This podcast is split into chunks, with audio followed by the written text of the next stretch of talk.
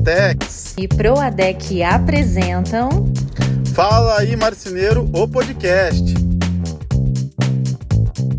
Fala aí marceneiros e marceneiras. Fala aí marceneiros e marceneiras. Fala aí, Anne. Fala aí, Valci. E aí, tudo beleza? Tudo bem, quanto tempo? Tava com saudade de você, de, de todos também para variar, né? A gente está espaçando demais esses nossos podcasts, né? Mas a loucura da vida e do final do ano é isso que acontece, né? Que que é? Para onde você estava nesses últimos tempos? Você conta para o pessoal. Ah, estive em alguns lugares, mas eu acho que o mais curioso, né, foi o foi o Portal do Pantanal. Estava em Aquidauana, no Mato Grosso do Sul. É Como assim, do Portal do Pantanal? O que que pelo que eu entendi, é o início do Pantanal, né? Ah, então, o início um lugar do muito Pantanal. beleza natural incrível, um lugar maravilhoso, um povo também sensacional. Fiquei apaixonado é, pela região. A gente escuta esse nome portal, parece até um negócio meio místico, né? Fala um é portal que vai para onde, né? Galera, a Liz está totalmente ativa aqui do meu lado, então vocês vão ouvir os gritinhos dela por aí, né? Assim como em todos os episódios que a gente grava. E eu também estava um pouquinho sumida, até mesmo das redes sociais aí, porque na semana passada eu estava visitando a minha família. A Alice foi conhecer a minha família lá de Curitiba. A minha irmã ainda não conhecia ela. Eu já estava um ano e dois meses sem ir para Curitiba, coisa que eu ia todo mês, até antes da pandemia, né? Todos os meses eu ia até lá. Então a saudade estava grande do meu povo, né? Mas foi muito bom e agora estamos de volta, né, você? Exatamente, para nunca mais nunca mais abandonar, né? Tava com saudade demais, Anne. Eu vou voltar no saudade porque isso aqui que a gente faz é, é, é, muito gostoso ver o comentário de todo mundo, né? É, a gente gosta muito da repercussão de tudo isso. E, e hoje, Valci, conseguimos trazer um convidado! Ai, graças a Deus conseguimos nos organizar, né? Eu, principalmente, como mãe aqui, essa loucura da minha rotina e a forma de gravação e horários, conseguimos organizar um horário com um convidado ilustre. Ilustríssimo. Diga aí, Anne, quem é o nosso convidado? Nosso convidado é o doutor Cristiano Steffen. Ele vai se apresentar melhor, ele é advogado. E qual que é o nosso tema de hoje? Ah, um tema legal, hein? Nós vamos falar sobre contratos para a marcenaria. Contratos, sobre a importância dos contratos e muito mais. Então, fica aí com a gente até o final. Doutor Cristiano, para mim é até estranho falar dessa forma, porque o Cristiano ele foi meu amigo de adolescência. ele era irmão de um colega meu de turma. Era, não, é irmão de um, de um colega meu que estudou comigo no ensino fundamental. E a gente teve uma amizade ali na adolescência. E agora há pouco, até conversando com ele, eu ainda tenho a imagem dele ali com os 18 anos de idade, mas o tempo passou rápido demais. Já se passou, meu Deus, acho que uns 20 anos aí, né, Cris? Vocês vão ver que eu vou chamá-lo de Cris, não vou, vou, tirar as formalidades aí do, do ramo do direito, viu?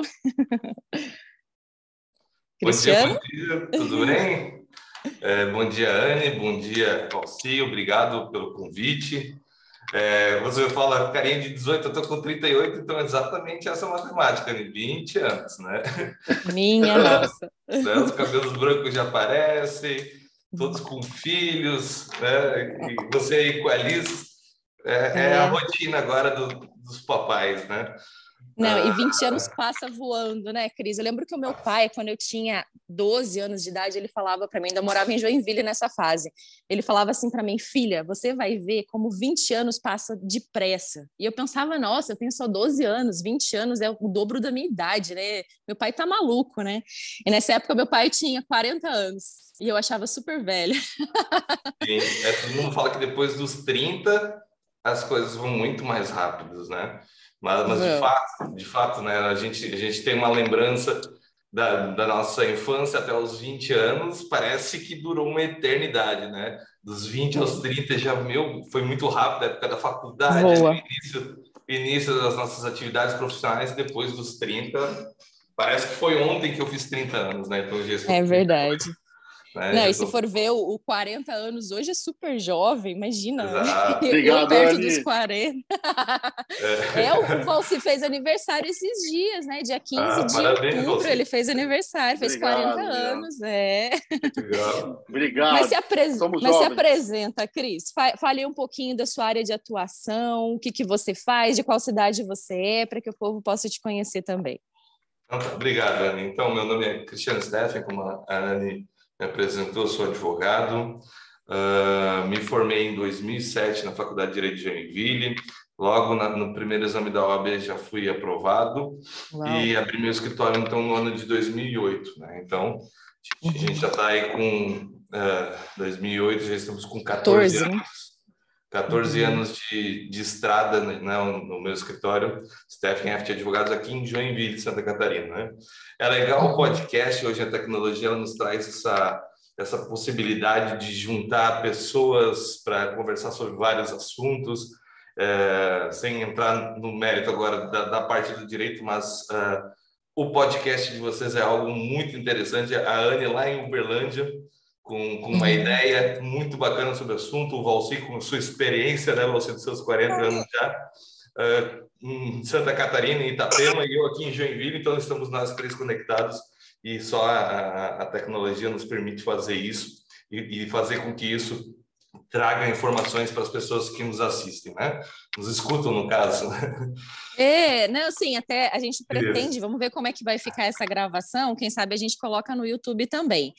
Como Legal. eu falei, eu, eu tô no celular, o Valci tá bonitinho ali no computador, ou tá no celular, você agora não sei. Eu vi que você tava na vertical, celular. né? É que você tinha comentado que estava ligando o computador. Você está bonitinho aí na horizontal, vamos ver como é que vai sair isso daí. Então, você que está nos ouvindo, talvez a gente coloque no, no canal do Marcenaria Fora da Caixa também, vamos ver. Mas, Cristiano, e você, dentro do direito, dentro é, da sua área, e você atua em que área específica, assim? Porque eu sei que tem vários campos do direito. Eu sou um pouco leiga no assunto, então me perdoe se eu falar alguma besteira, mas só para entender, eu sei que existe área de família, eu sei que existe tributário, existe várias áreas assim, né? Qual que é a sua é, especialidade aí no seu escritório? É isso mesmo, Anny. É, o, o, direito ele é uma área com várias especializações, é como a medicina, né? Então são várias especializações. É difícil um advogado conseguir ser especialista em todas as áreas. É como tem muita abrangência muito grande, a gente sempre se especializa, né? Eu sou uhum. pós-graduado em direito tributário tá? Uhum. Sou pós-graduado em Direito Tributário e atuo no, na, no ramo do direito empresarial, né? Uhum. Uh, só para contar um pouquinho da minha história, né? Uh, a minha família tem um escritório de contabilidade há 32 anos aqui em Joinville, né? Então uhum. a gente acompanha uh, o, o, os empresários, eu acompanho desde criança, né? Desde os 12 uhum. anos, meu pai pedia para eu ir lá no banco pagar os impostos dos meus nossos clientes, né? Eu ia na junta uhum. comercial para abrir o contrato social de, de uma empresa que estava abrindo. Então, desde os 12 anos eu tenho esse contato com o empresário. E quando eu me formei em direito, eu não pude fugir disso, né? Então, como uhum. era a minha, a minha, a, a minha vida sempre foi, foi atuando ali na junto da contabilidade da minha família, então eu sempre tive uma predisposição a me especializar no ramo empresarial, que é o que acontece até hoje, né? O, uhum. meu, escritório, meu escritório aqui em Joinville, ele é um escritório full service, por quê? Porque a gente atende o empresário, o empresário ele precisa de direito tributário, direito trabalhista, direito civil, Uh, direito previdenciário, direito bancário, direito criminal, muitas vezes. Então, eu, aqui no escritório, hoje, depois de 14 anos de fundado o escritório, nós somos em sete advogados, né? Somos dois uhum. sócios, eu e uma sócia, e temos mais cinco uh, advogados associados, todos eles especialistas. Né? Então, eu tenho um advogado especialista em direito do trabalho, um advogado especialista em direito tributário, direito civil e assim, e assim vai. Né? Uh, mas o meu foco, Cristiano Steff, o meu foco é o direito empresarial e direito tributário. Tá bom? Olha, que legal, não, que bacana. Isso abre até um leque para a gente te convidar para outros episódios aí mais para frente. Legal, legal. Fico à disposição. Ah, show de bola. E aí, Valci, quer começar com uma primeira pergunta para ele? Ah, vamos, vamos, começar pelo início, como todo mundo brinca, né? Uh, doutor Cristiano, por que, por que é tão importante um contrato? Então, sim, uh, o contrato, é, o, o, vamos começar dizendo o que, que é um contrato. Né? No, no direito, a gente usa muito um termo latim que se diz é, pacta sunt servanda. O que, que é pacta sunt servanda? Os contratos precisam ser cumpridos. Contrato nada mais é do que colocar no papel uh, as vontades das partes, né? Eu tenho vontade de contratar alguém, outra pessoa tem vontade de ser contratado, a gente define o objeto, prazo, pagamento, tudo, coloca no papel e esse contrato está assumido, né?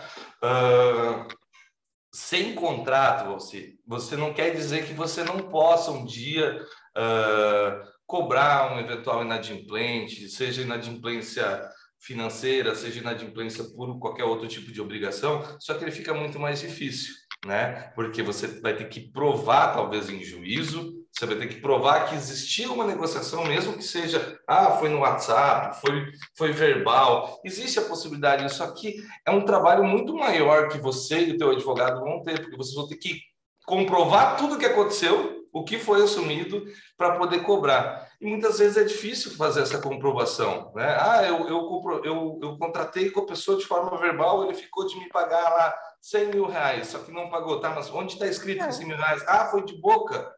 Uhum. Ah, é, é, o é famoso lá garantia sou eu. É, exato. Né? A, a, gente, a gente não vive mais. Uh, né? Antigamente existia muita questão do fio do bigode, hoje em dia não, não, não é assim que funciona. As coisas elas precisam uhum. ser colocadas no papel e não é nem muito por falta, ah, não dá mais para confiar nas pessoas. Não, não é isso. A gente vive num mundo em que tem tanta informação, tanto contrato, é, tantas uh, obrigações assumidas, que você vai sempre pautar por aquilo que está de fato regulamentado ou contratado, né? Então é muito importante uhum. fazer o contrato. Respondendo, fiz um, um apanhado uhum. geral, mas tu me perguntava, tu me perguntou por que é importante um contrato? Justamente por isso. Tu está ali, está assinado, uh, não houve o cumprimento da obrigação por uma das partes, ele é um contrato que pode ser executado judicialmente. Né? Uhum. E, e, o que, que é necessário assim para o contrato ter uma validade legal? O que, que, é. que, precisa conter nele? Enfim, explica melhor para a gente aí. O, o, contrato, como eu falei, ele é, ele é o, o, instrumento que resume a vontade das partes. Né? Então, obviamente, primeira coisa, quem são as partes? Quem é o contratado e quem é o contratante? Né? Certo. Nós estamos falando aqui de é o ramo de marcenarias, né? Então vamos usar um exemplo de um contrato de, de fabricação de de móveis, né? Posso usar esse, esse exemplo, né? Uhum, claro, uh, por favor. Uh, então, eu, eu, Cristiano, quero contratar o Valci para construir, para fabricar móveis para minha residência, né? Então, eu, eu chamei o Valci, Valci, eu tenho interesse em, em, fazer lá a minha cozinha, a minha sala para fazer os móveis sob medida, tudo bonitinho, da forma e qualidade feita pelo Valci, e a gente acerta preço, preço, obviamente, prazo de entrega, isso é muito importante, né? E o que, que acontece em caso de rescisão? Rescisão antecipada, isso muitas vezes acontece.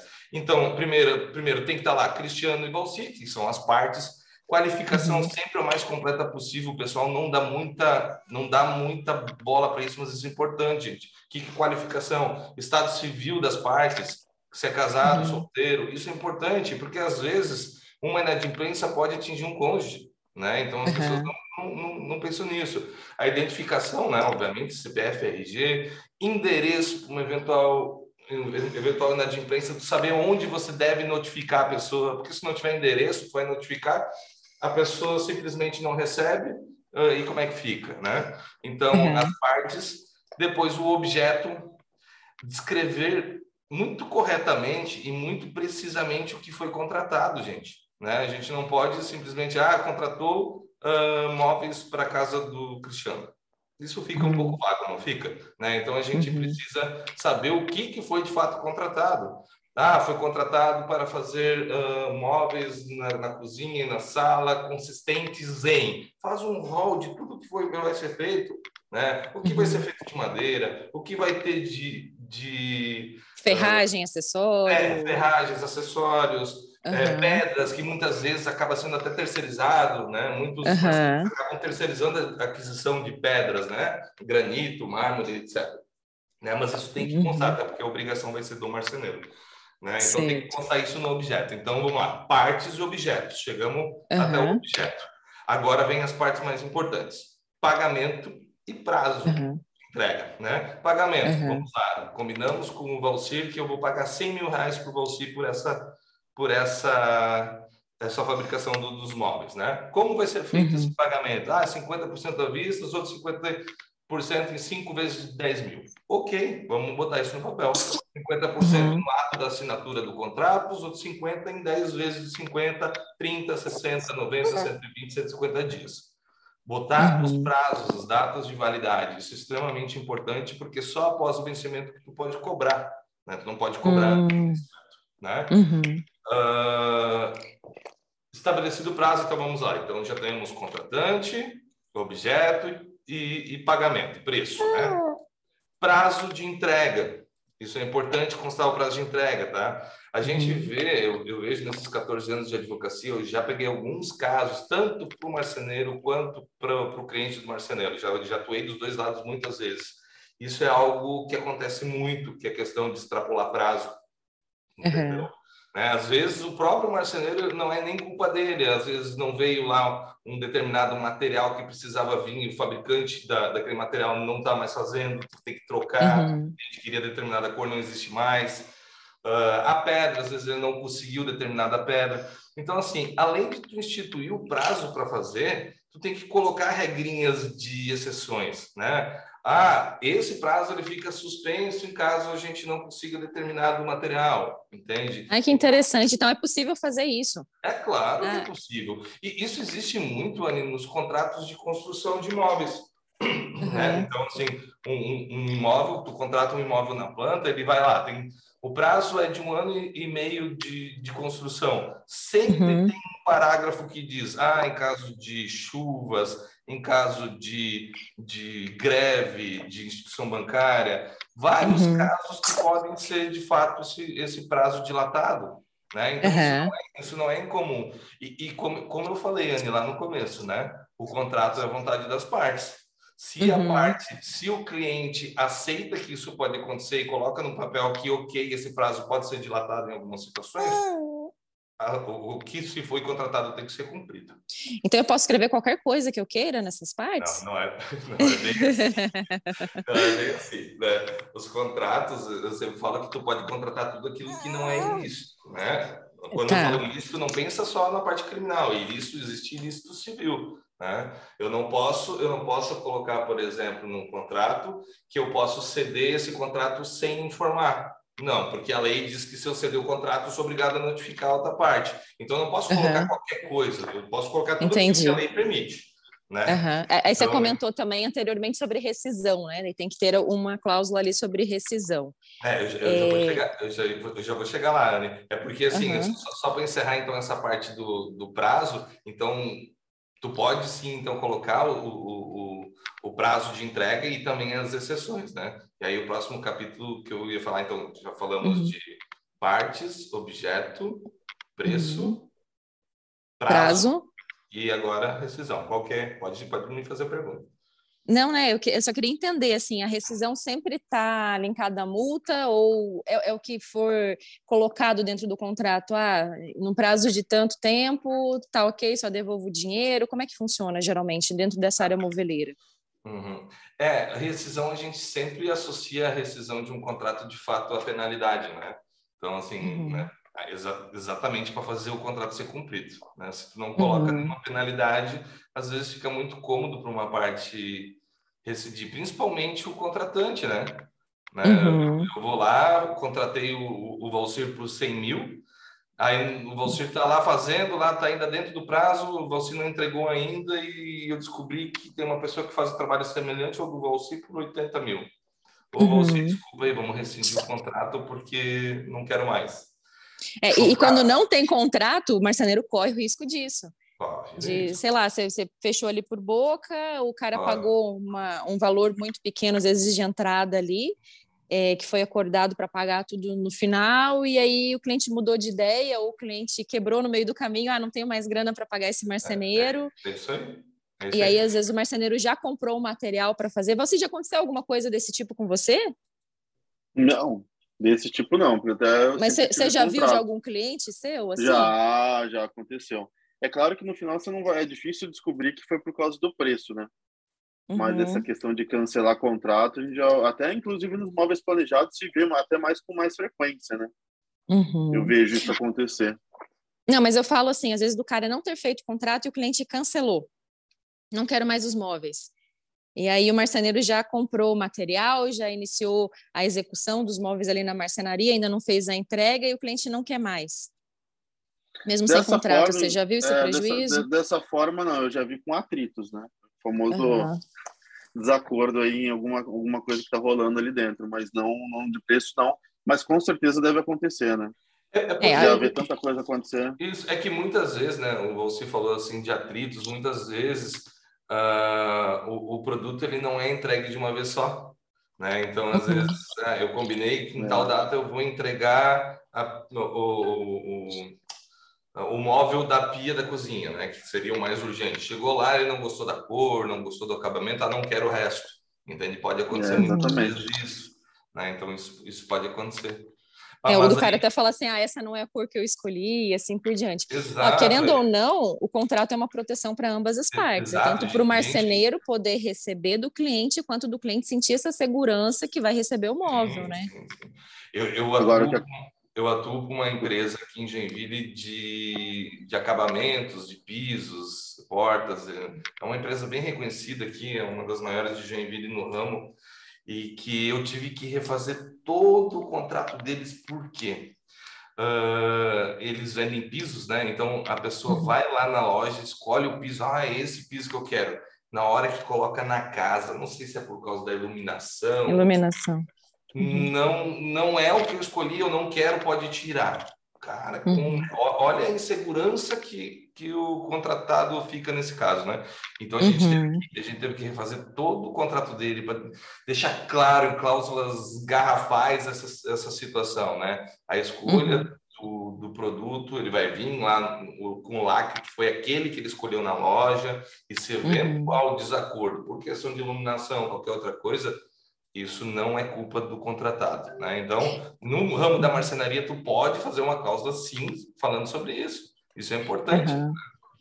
É, o Valci até trabalhou, tá. trabalhou com revestimento, né, Valci? Na, na Portinari você trabalhou, se não me engano, né? Na Porto Belo, na Porto Belo. A Porto Belo é concorrente. É. E, e, tem muito essa questão dos lotes, de, de dar diferença, né? Sim. Dos lotes, de um exatamente, lote para outro, uma exatamente. diferença de tonalidade e tal. Isso pode, talvez, eventualmente até acontecer com, com MDF, de, de uma forma leve, sabe? Com fita de borda, às vezes de um lote para outro, né? Então, Mas, é. Se você coloca uma É muito sutil, né? É, se você coloca uma cláusula se resguardando sobre isso, está resolvido. Entende? Tá. Então... Até, até eu queria te perguntar outra questão, Cris, é, em relação às assinaturas.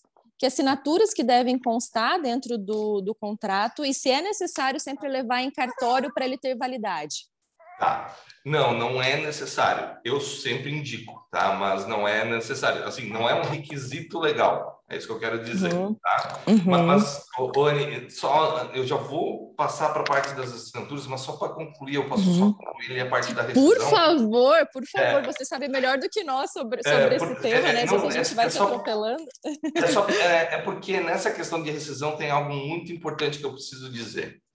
Uh, eu comecei falando que quando a gente fala de rescisão, a gente sempre associa penalidade, né? Então, por, uhum. por conta de evitar que as pessoas rescindam sem medo de sofrer nenhuma outra consequência, né? Então, a gente sempre coloca multa.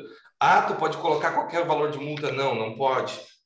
Né? Uhum. A gente não pode colocar, eu não posso botar ali 100%, 100 de multa, uma multa de 100% do valor. Né? Contratou 100 mil, em caso de rescisão vai pagar 200. Não, não posso. Né? Uhum. Eu, posso, eu posso colocar assim, o nosso eu vou, eu vou falar por Santa Catarina, que é o tribunal que eu mais atuo, né? Santa uhum. Catarina, ele, ele tende a limitar as multas de zero, de, de 5 a 10% do valor do contrato, né? Uhum. Então, eu, eu rescindi com você, Valcir, eu não quero mais que tu me entregue os móveis, então eu não vou efetuar o pagamento, ele não vai precisar me entregar os móveis, só que eu vou ter que pagar 10 mil reais por multa uhum. contratual para você, né? Uhum. Além da multa, gente, eu nos meus contratos eu sempre coloco uma cláusula sem é, uma cláusula sempre dizendo que além da multa uh, a parte que causar prejuízo pode sim arcar com perdas e danos, né? O uhum. que, que é uhum. perdas e danos? Eu contratei o Valci para fazer um móvel que precisa um corte específico no mármore. Então, uhum. foi lá, contratou esse mármore, fez o corte, aquele corte só serviria para aquele meu projeto e eu acabei uhum. Às vezes, o que o Valci gastou nesse corte foi mais do que o valor da multa. Entende? Uhum. Então, eu sempre coloco, além da multa, perdas e danos. O Valci, o que, que ele vai fazer com aquela pedra? Que serviria uhum. só para o meu projeto. A gente chama isso de perdas e danos, tá? Existe Entendi. Um Existe um artigo no Código Civil que diz que todo aquele que causar prejuízo ao trem tem o dever de reparar os danos, seja ele de ordem uhum. material uhum. ou moral, né? Se esse uhum. é um uhum. prejuízo, é um dano material, no caso, não moral, mas um, um dano material que eu causei ao auxílio por não, não cumprir o contrato, ou seja, a minha parte de efetuar o pagamento até o final, e isso causou prejuízo para ele, além da multa, ele tem que arcar com esse prejuízo também, com esse dano uhum. material. Conseguiram entender? A uhum, sim, sim. não tem que estar atrelada a nada. O dano material, sim, tem que ser algo palpável, uhum. algo quantificável. Entendeu? Uhum. Então, e, se, e, se fosse, e se fosse dano moral? Porque é mais difícil de mensurar um dano moral, né? É. O que, que moral, entraria aí? É, dano moral, o, o, o Anne, é, é uma indenização vida por aquele que causou dano moral a outra pessoa e uhum. está sempre diretamente ligada à psique ou à, à, à honra subjetiva da pessoa. Né? Uhum. Vocês já ouviram falar, ah, a pessoa colocou lá no Serasa, sendo que a dívida estava paga, isso gera dano moral. Esse é o caso mais clássico uhum. no nosso tribunal. Uhum. Né? É dano moral por inscrição indevida. Né? Entendi. O, o Tribunal de Justiça de Santa Catarina e todos os demais do Brasil, isso já está pacificado, entendem que nesse caso de cobrança indevida, uh, o dano moral ele é presumido. Eu não preciso nem provar que eu fui numa loja e não consegui crédito e eu fiquei né, com vergonha, passei por um chame. Uhum. Eu não, eu não preciso nem provar isso, porque o dano moral, nesse caso, ele é presumido. Entendeu? É entendi, entendi. Pode presumir que a honra da pessoa foi afetada por causa de um ato cometido por outra pessoa. Essa pessoa Entendi. Precisa, né? Agora, contratos, contratos, por exemplo, no nosso caso, um contrato de, de marcenaria, de produção de imóveis, é difícil uma infração ou contrato gerar indenização por danos morais, tá?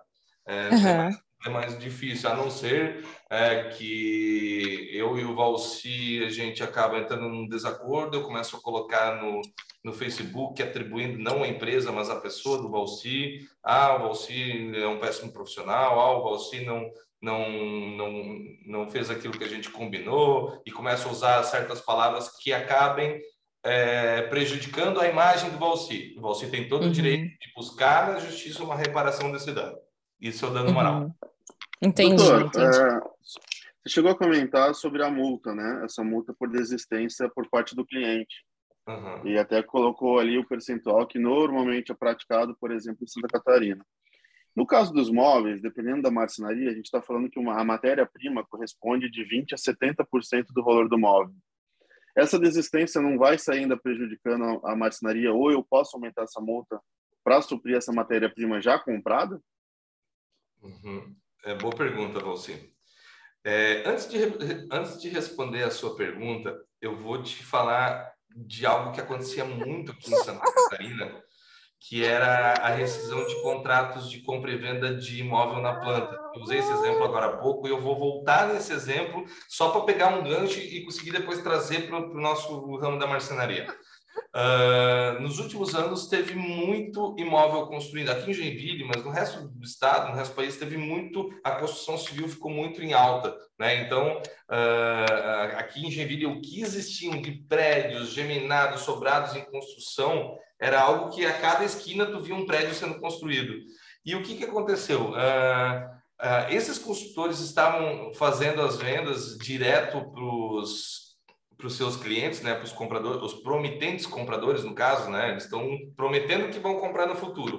Mas então eles pagam um arras, que é uma entrada, né, pagam a comissão do, do, do, corretor e vão pagando mensalidades, né? Até o imóvel ficar pronto, porque lá quando o imóvel fica pronto, daí tu pode financiar. Até no ramo da marcenaria é possível fazer isso, tá? De financiar no futuro, uh, depois de instalados os móveis, né?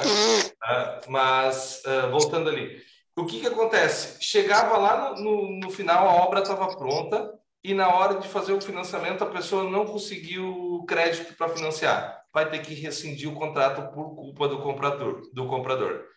Multa. Estabelecia, a gente estabelecia sempre 20, 30, 40% de multa. O Tribunal de Justiça reduzia sempre para 10%. Aí que eu quero chegar no, no que tu me perguntou, Valci. 10% para o construtor ali, às vezes, ficava muito pouco. Então, o, ele tinha lá pago 50 mil, e aí ele tinha que devolver 45 mil para quem deu causa à quebra do contrato. Então, a pessoa que teve a quebra do contrato, ele vai receber o valor dele corrigido apenas com um decréscimo de 10%. Não vale a pena. O que, que aconteceu? As construtoras começaram a fazer um lobby no Congresso Nacional e aprovaram em 2018 uma lei que regulamentou e fixou como mínimo 25%. Tá? Esse é o caso das, das construtoras. Então, hoje, tu pode rescindir um contrato de compra e venda de imóvel e, e reter 25% a título de multa. No caso de marcenaria, não existe uma lei. A gente vai ter que ver se o, a multa ela é, ela é justa ou não. E aí, como não existe uma lei, como na compra e venda de imóveis, que agora tem lei que diz que a multa é 25%, uh, ah, essa multa ela vai ficar muito adstrita a uma questão subjetiva de um julgador. Né? Então, se eu colocar uma multa o, o Valcir foi lá e gastou 30% do, da, do orçamento lá, com compra de, de material para construir o meu projeto, né? E aí eu rescindo com uma multa de 10%, o Valcir saiu no prejuízo, certo? É essa a tua dúvida, né, Valcir? Uhum. Isso. Então, saiu no prejuízo, uh, uh, e a multa é só 10%. Tu pode colocar, Valci, 30%. Quando eu falo que o tribunal limita 10%, é para casos em que não tem nenhum tipo de, de especificidade, não é algo que é daquele projeto, né? Se eu, por exemplo, se tu colocar que é 30% por causa disso, ah, considerando que a compra do material é, já vai ser feita agora e é 30%, uh, uh, do, do, valor do orçamento é só a compra do material, a gente vai especificar no contrato que a multa vai ser 30%. Vai para o judiciário para ser discutido isso, numa, numa eventualidade, né? Teu advogado vai poder argumentar que o 30% é necessário, porque se não for 30%, tu vai sair no prejuízo. Entende? É, tu pode ir por os dois lados. Tu pode ir tanto pela, pelo lado da multa, mas também tu pode ir pelo lado do, do dano material, que eu falei agora há pouco sobre perdas e danos, entendeu? Ou seja, não necessariamente uhum. a multa, mas tu pode sim botar uma multa de 30% e justificar o porquê essa multa de 30%. Entendeu? É que assim, o, a justiça ela se mete muito no, no valor de, de multa quando ela se mostra é, é, não razoável, entende? Então, uhum.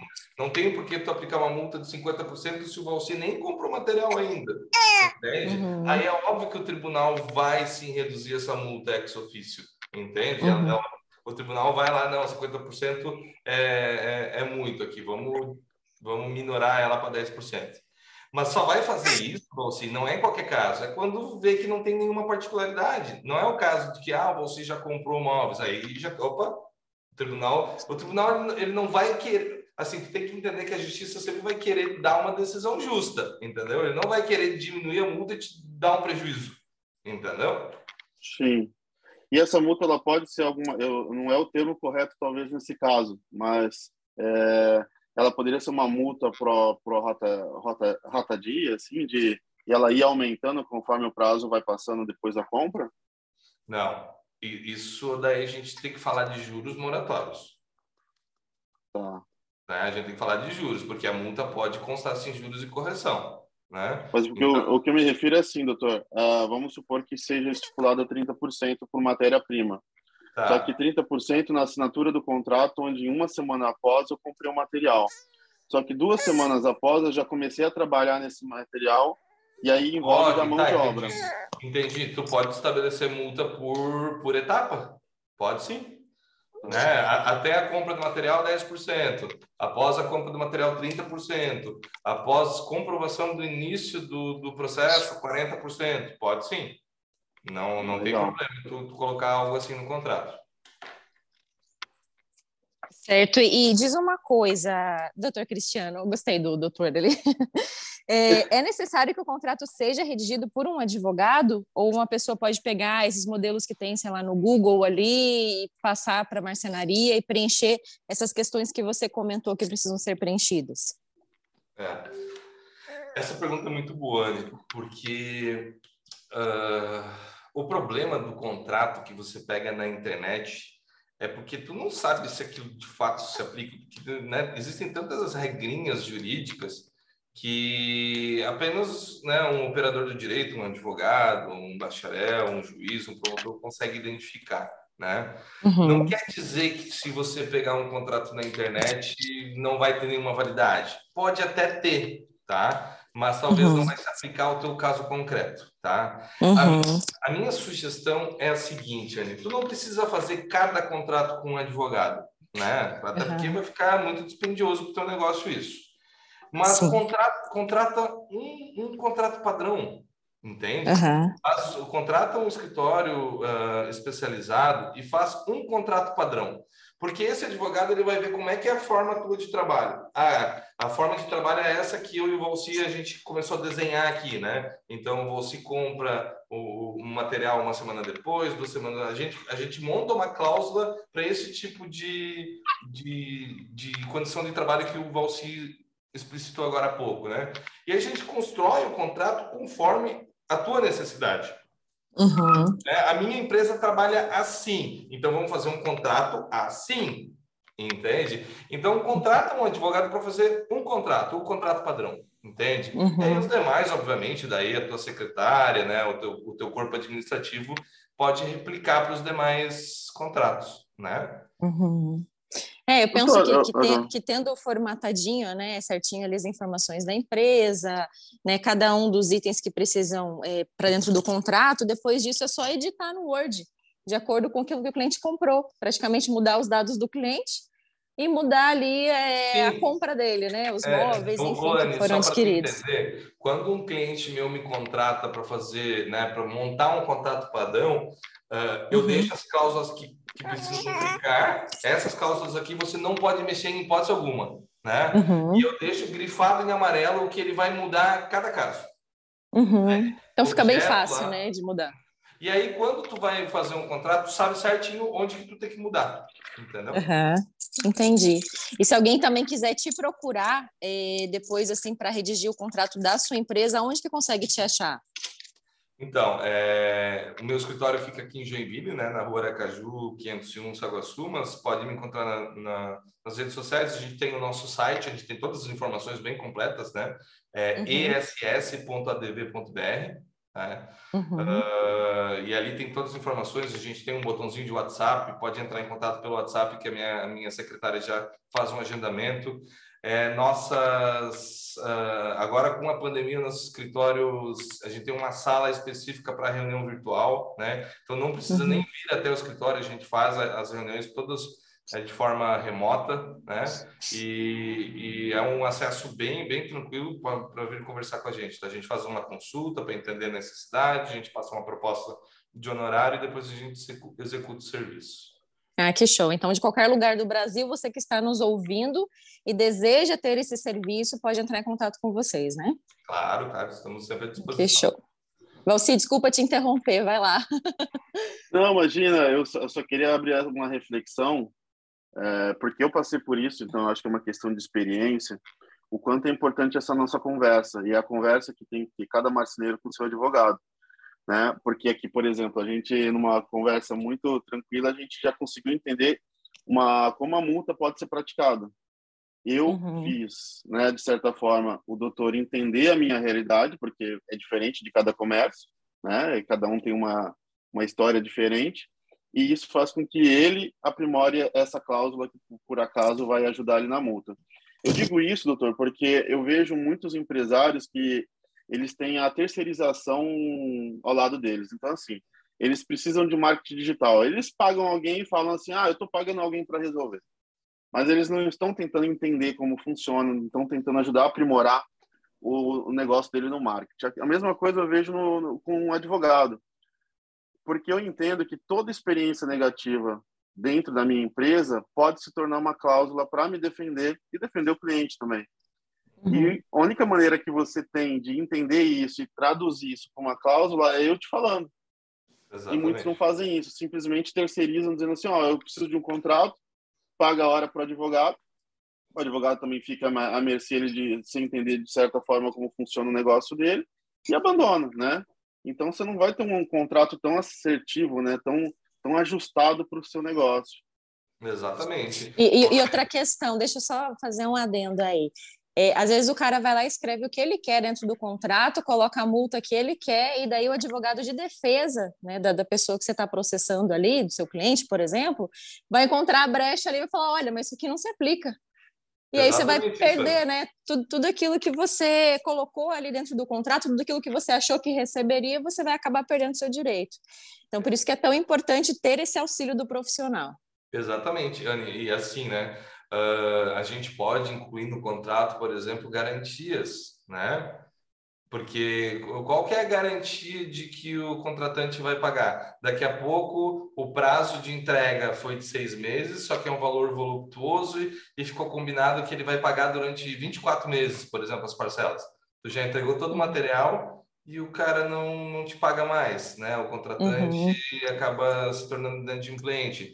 Tu pode colocar garantias para isso, né? Muitas vezes a gente coloca fiador, né? Fiador uhum. de, de, garantia, né? Então, uh, e aí tu pega um contrato da internet, tu bota lá fiador.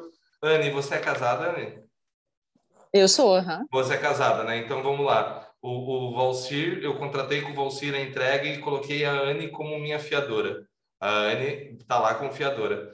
Eu não pago. O Valcir vai procurar um advogado para me processar e processar a Anne. O advogado da Anne vai simplesmente falar o seguinte: não, a Anne é casada, ela precisava de uma outorga uxória. Isso tem suma, Me, mesmo, mesmo quando o casamento é com separação de bens? Quando é com separação de bens, não. Mas a, a, a, par, a parcial e a universal há necessidade da outorga uxória. Né? Então, é, há, há, necessidade da, da, da, assinatura do cônjuge também entende? Uhum. Nos, nos, casos em que o fiador ele é casado na comunhão parcial universal. Tu pega um contrato de internet, às vezes o, o uhum. não vai ter isso. Então, e aí o Valcir perdeu a questão na justiça porque o, o contrato não previa a outorga uxória, entendeu? Olha então, que loucura, né? coisas, né? É, por isso é importante sempre estar com um profissional do teu lado, né? Uhum. E aí, só para encerrar, Liane, sobre as assinaturas, tu me perguntou, né? As assinaturas não, não, precisa tá, ter a, a, a, o reconhecimento, mas eu, Cristiano, sempre peço para que você reconheça. Uhum. Por quê? Porque numa eventual discussão judicial de um contrato, se ele não tiver reconhecido, a parte, o, o, a parte inadimplente, às vezes ela pode fazer, só para ganhar tempo, fazer o processo demorar mais, fazer uma alegação de falsificação Entende? Uhum. A gente sabe que não é falsa, mas até ficar uhum. provado, vai ter que fazer uma perícia para dizer que a, que, a, que a assinatura não é falsa, etc. e tal, tu perde muito tempo com isso, né? Existem, uhum. sim, vai ter, pode ter essa, essa alegação. Então, por reconhecimento de firma, isso acaba, essa alegação, o juiz não leva nem para frente, entendeu? Uhum.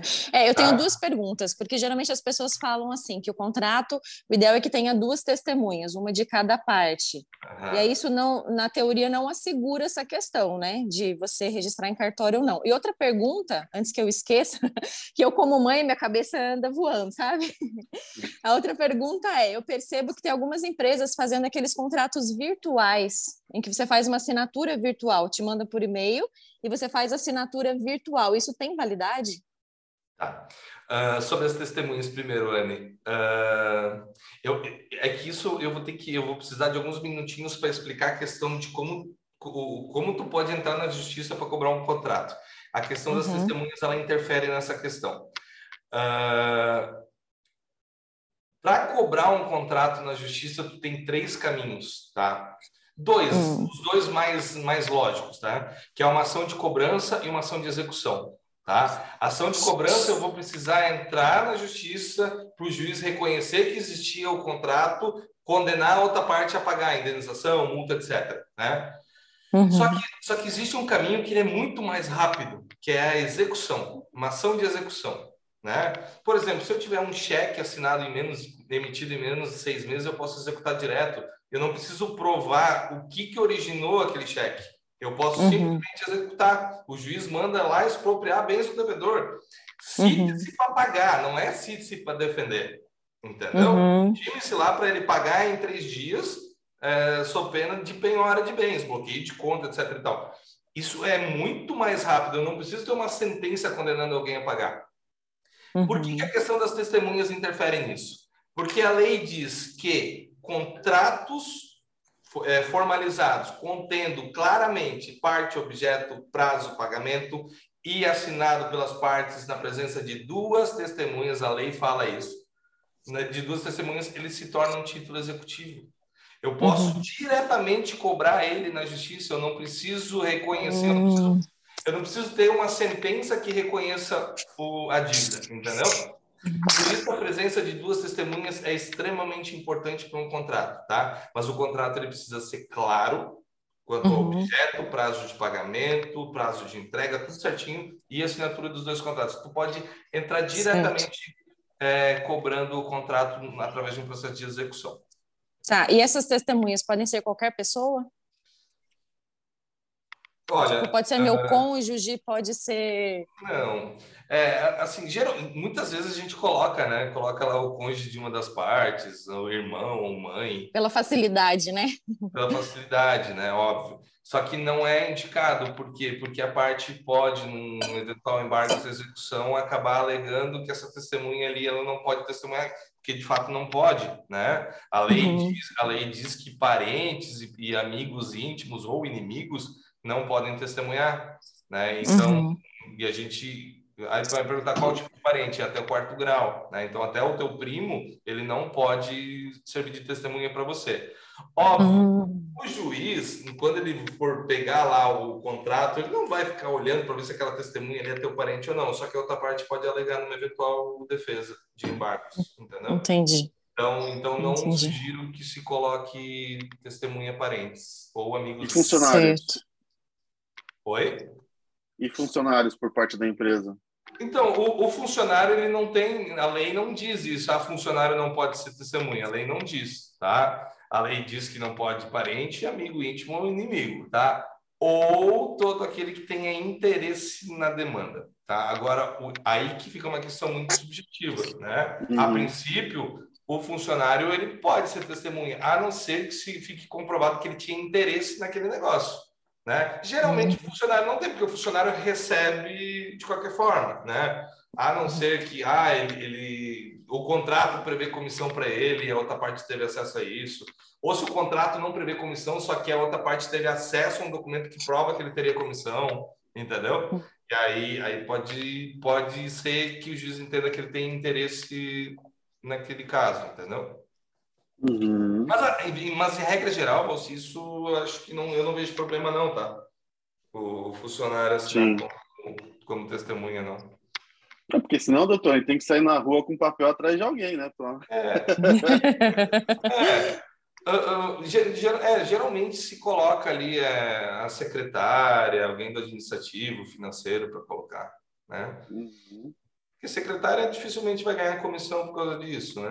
E, e, como eu te falei, mesmo ganhando comissão, acho que é difícil assim provar que aquele funcionário tinha interesse no negócio, sabe? Acho que não tem uhum. problema não de colocar funcionário. É, é, fica mais fácil, né? A pessoa que uhum. tem ali me ajuda aqui, assina como testemunha, tudo é, certo. E, e, tem que ser alguém que testemunhou, né? O nome é, o nome é bem isso, é testemunho, alguém que testemunhou uhum. o negócio, né? Sim, com certeza. Mas e sobre esse contrato virtual daí que eu te perguntei? O que, que você ah, acha sobre isso? isso? É. Ah, nos, últimos, nos últimos meses eu recebi muita consulta sobre isso, né? Ah, é válido o contrato assinado de forma digital? É, é válido, tá, Anne? A pergunta uhum. bem objetivamente falando, é: existe uma, uma medida provisória assinada pelo presidente da República de 2020, 2021, a gente estava bem no meio ali da pandemia, no, no começo de 2021. Essa medida provisória, ela, ela diz que toda assinatura digital, desde que tenha como comprovar a autenticidade, a identidade, desculpa, não a autenticidade, desde que uhum. tenha como comprovar a identidade do subscritor, ele é, ela é válida, né? Então, aqui no escritório, por exemplo, teve, teve alguns clientes nossos que pediram para a gente bolar um contrato com assinatura virtual. Então, tem um, uhum. um, cliente nosso aqui que vende carroceria de caminhão, né? Ele vende para o Brasil inteiro. Uhum. Lá no norte do país, um cara queria, uma pessoa queria comprar lá um determinado lote de carroceria que dá um valor interessante. Isso aqui, como é que vai pegar a assinatura da pessoa e tal? Vamos fazer de forma digital? Aí a gente bolou. Existem alguns aplicativos hoje que são reconhecidos, inclusive pela justiça, como meios hábeis para fazer a identificação da pessoa, né? Tem o SafeSign, DocSign e outros aplicativos dessa forma. Como é que é feita essa identificação, Anne? É feita por e-mail. Aí uhum. tem uma uhum. questão importante, tá, Anne, Valci? Uh, se você for fazer assinatura digital através de identificação por e-mail, o e-mail da pessoa tem que constar no contrato. Hum, interessante. Lá, lá, na qualificação, ah, botou lá Cristiano, Corbis Steffen, advogado, uh, ah, RG, uhum. CPF número tal, residente domiciliado na rua tal, com endereço eletrônico tal. Uhum. Ah, tá ali o endereço eletrônico da pessoa, né? Então, uh, e aí quando for fazer a assinatura digital, o, o pedido para ele assinar digitalmente, que esses aplicativos ele mandam para aquele e-mail. Então, só ele vai ter acesso àquele e-mail. Né? Então, é a uhum. senha do e-mail dele que seria a forma de identificar que é ele mesmo a, a pessoa que está assinando. E aí, como eu falei, a medida, a medida provisória que eu comentei com vocês agora, não vou recordar o número dela, mas ela é de 2001, ela autoriza desde que ah. o subscritor. Certo. Bom, já indo para o final do nosso episódio, né, eu queria te fazer uma última pergunta, que é assim, tá, legal, se uma das partes não cumpriu o contrato, é, quais são os procedimentos para você entrar na justiça e requerer, né, os seus direitos em relação a isso? Tá. Uh, primeiramente, né, a gente vai sempre é, orientar para que se procure um advogado, até porque no Brasil as pessoas elas não têm capacidade postulatória, né? O que, que é capacidade uhum. postulatória? A única pessoa que pode postular algo na justiça é, um, é alguém inscrito na Ordem dos Advogados do Brasil. Né? Então, uhum. precisa ter um advogado para fazer esse pedido judicialmente com algumas pequenas exceções, né? Juizado especial civil até 20 salários mínimos pode fazer diretamente, né? Todos os demais tu é obrigado a contratar um advogado, tá? Então tu vai procurar o advogado, tu vai explicar para o teu advogado o que, que aconteceu, tu vai entregar o contrato se tiver, né? O contrato, o advogado ele já vai ter um panorama geral do que foi contratado e o que foi inadimplido, né? Se for o marceneiro, o dono da empresa que, que foi que foi lesado, né? Entregou o material ou teve a rescisão depois ele já ter comprado, a pessoa não pagou a multa, é, ele vai entrar na justiça para cobrar essa multa, né? É, se foi entregue todo o trabalho, ele vai cobrar o valor do contrato, né? As parcelas, uhum. as parcelas do que foi combinado, né? E, e aí eu, eu já expliquei para vocês agora há pouco das duas diferenças, né? Se tu tiver um contrato bem bonitinho, bem amarradinho, tu não perde tempo, o advogado já entra direto executando, bloqueando conta, penhorando o veículo, né? Então ele é muito mais uhum. agressivo, né? A gente começou uhum. o podcast de hoje, o Valci, se eu não me engano, me perguntou qual é a importância do contrato. Tá aí uhum. a importância, entende? Você já pode executar diretamente o, o devedor, né? Uh, se não, Ou seja, em, em, curto caminho, né? Já vai direto ali para que você Aí, tenha chances de receber de uma forma muito mais rápida. Claro, até porque né, nós sabemos que o nosso judiciário ele não é ágil. Né? Uhum. Você entrar com um processo de cobrança para conseguir uma sentença condenatória, tu vai perder aí um, dois, às vezes até três anos se tiver recurso. Aí daqui a três anos tu vai daí começar a execução, né? E eu tô sendo, uhum. tô sendo legalzinho com três anos, tá bom? então, então uh, tu consegue encurtar muito esse, esse, esse tempo, né? Uh, então, né, respondendo a tua pergunta, vai contratar o advogado, ele vai ver o, qual é a inadimplência, se a inadimplência é só a multa, se a inadimplência é o valor todo, uh, e aí ele vai ingressar com a medida cabível, que aí o advogado vai saber qual que é, né, se é ação de cobrança ou ação de execução. Né? Então, tu vai entrar na justiça, o juiz ele vai receber o teu processo, vai mandar citar, que a gente chama, né? É a intimação inicial do devedor, para, na ação de cobrança, ele apresentar a defesa, para dizer que o que está sendo pedido não é o correto, e na execução, ele é citado para pagar em três dias ou embargar a execução em 15. Por quê? Porque mesmo na execução, o devedor ele pode se defender, mas ele não, ele não se defende no mesmo processo. Ele tem que fazer um processo separado de embargos, porque o processo de uhum. execução ele não para. Ele não para. Uhum. Porque muitos acabam fazendo o embargo só para ganhar tempo. Antigamente, antes do, do, Código de Processo Civil de 2015, era possível você embargar né, e, e, ficar suspenso o processo de execução. Né? Só que isso beneficiava muito o devedor. Né? Então, hoje não mais. Hoje ele tem 15 dias para embargar, só que é um processo que corre separado do processo de execução. O processo de execução uhum. continua. Né? E, e aí, uh, processo de execução, se ele não pagar em três dias, a gente bloqueia a conta, bloqueia veículo, não consegue transferir veículo. Se tiver imóvel, pode ser penhorado, desde que não seja o único imóvel da família, né? Uhum. Pode... É, é, um processo de expropriação de bens, né? A gente expropria bens do devedor para pagar, para quitar o, o, débito, né? Ação de Entendi. cobrança é a mesma coisa, só que ela tem um processo inicial de conhecimento, né? Para ter uma sentença de condenação. É muita informação, minha nossa, muita coisa é, relevante, é. né, Valci? Com certeza, hein? muito importante mesmo, muito esclarecedor. É. Verdade. E você tem mais alguma pergunta para ele, Valci? Não, na verdade, eu quero agradecer ao doutor Cristiano, pelo menos da minha parte, né? Um bem esclarecedor, uhum. eu acho que sempre é muito relevante. E eu tenho certeza que a gente poderia fazer aqui 10 episódios de contrato que ainda faltaria conteúdo para a gente falar, né? Exato, já tem bastante coisa, né? Existem muitas é, eu posso falar de casos concretos que eu já vivi envolvendo marcenaria. Tem, teve muitos desses 14 anos, eu já participei de alguns processos em que se discutiu contratos, a gente pode falar de cada um deles. Uma, algo muito importante para vocês, talvez é, fica até uma dica de um podcast futuro, falar sobre relação de trabalho também, né? Do uhum. marceneiro com, com os funcionários, né? Então, acontece muita coisa, né? A gente está falando de um trabalho que às vezes pode ter um, um, um acidente de trabalho, alguma coisa assim, uhum. assim, né? Como que o marceneiro, o dono da empresa, pode se resguardar contra isso? Isso é bem importante também. Não, com certeza. E assim, dentro do nosso ramo, até para você entender, o pessoal paga muito com cheque predatado, sabe? Então, o que tem de situação, ah, é marceneiro, ele atrasou um pouquinho, o cliente já foi lá e sustou o cheque, e assim, e assim o cheque vai passando, né? E às vezes o cara vai lá e susta no meio e o cheque que foi pago o material sustou, e daí o, o próprio marceneiro fica devendo material porque o cheque foi sustado. Olha é uma só. loucura, assim, as coisas que podem acontecer. Então, a dica que eu quero dar para cada um que está nos ouvindo é que você faça contrato. Primeiro, para se proteger, e segundo, para que as pessoas deem mais credibilidade ao seu negócio. Eu recentemente deixei de fechar um negócio de uma coisa bem simples e bem barata, que nem se compara com, com todos os móveis da casa, que é um valor muito mais alto, né? Que foram os docinhos do aniversário de um ano da minha filha, porque a moça não fazia contrato. Era uma coisa que eu ia pagar adiantado.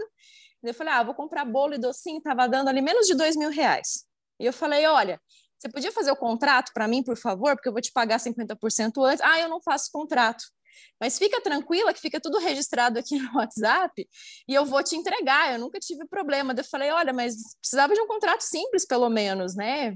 Vamos fazer esse contrato. Eu até posso ver para fazer para você ali. Ah, não, eu não trabalho com contrato.